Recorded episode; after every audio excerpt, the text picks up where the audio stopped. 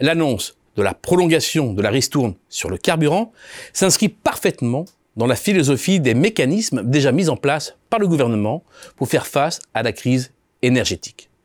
Préserver autant que possible le pouvoir d'achat des Français. Cela se traduit par une politique particulièrement favorable aux particuliers, qui bénéficient d'un plafonnement des prix de l'énergie alors que les habitants des autres États membres de la zone euro sont, eux, plus directement exposés à leur flambée. En revanche, rien de tel du côté des entreprises, qui n'ont toujours pas reçu d'aide particulière, excepté pour les sociétés grandes consommatrices d'énergie, c'est-à-dire celles subissant un doublement des prix et dont les achats de gaz et ou d'électricité atteignaient au moins 3% de leur chiffre d'affaires en 2021. Le tir a certes été récemment élargi.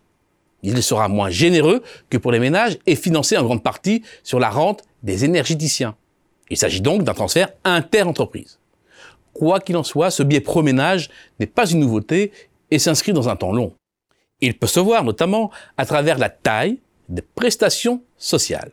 Les dépenses des administrations publiques en matière de santé, famille, vieillesse, logement, chômage représentent en France environ 26% du PIB. C'est plus de 9 points supérieur à la moyenne des autres États membres de la zone euro.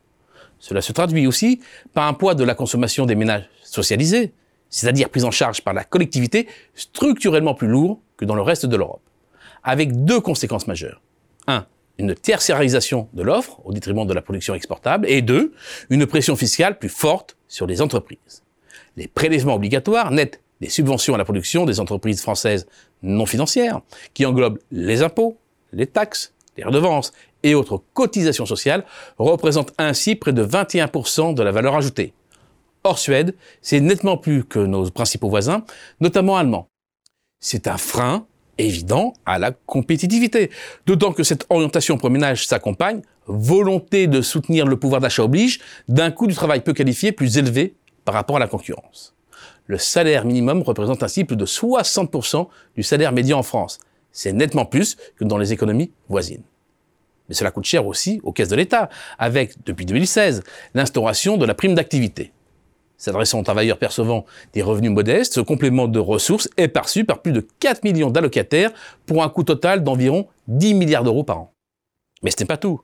Cette orientation pro-consommateur, c'est aussi une législation favorable à la concentration commerciale. Un rapport de force volontairement organisé pour mettre la pression sur les fournisseurs en amont, contraints de comprimer leurs marges, d'autant plus qu'ils sont mis en concurrence avec des producteurs venus du monde entier. Cet environnement participe aux délocalisations industrielles. La valeur des importations de produits manufacturés représentait ainsi à peine plus de 40% de la production manufacturière nationale au début des années 2000, contre environ 70% aujourd'hui. Les conséquences sont de trois ordres. La plus évidente, c'est l'affaiblissement structurel du commerce extérieur avec un solde manufacturier, hors coquefaction et raffinage, continuellement dans le rouge depuis près de 18 ans. La perte de compétitivité réduit non seulement la part du marché du Made in France à l'international, mais aussi sur le marché national au profit d'importations moins coûteuses. Dégradation du solde manufacturier et désindustrialisation vont de pair. Dans ce contexte, soutenir la demande par des politiques de soutien au pouvoir d'achat, c'est aujourd'hui dégrader encore plus le solde commercial via les importations. L'appareil productif étant incapable de répondre à un surplus de demande. C'est d'autant plus dommageable quand les économies concurrentes mettent en place des politiques de rigueur. L'Allemagne au début des années 2000, l'Espagne en 2010. Compte tenu du poids des charges salariales et sociales supportées par les entreprises, le biais pour consommateurs se traduit aussi par un taux d'emploi des 15-64 ans plus faible. C'est enfin les finances publiques dégradées, une partie des mesures de soutien étant financées par emprunt. Soutenir ponctuellement le pouvoir d'achat des plus modestes en cas de coup dur, cela se justifie pleinement. Mais flatter systématiquement le consommateur, c'est affaiblir l'économie.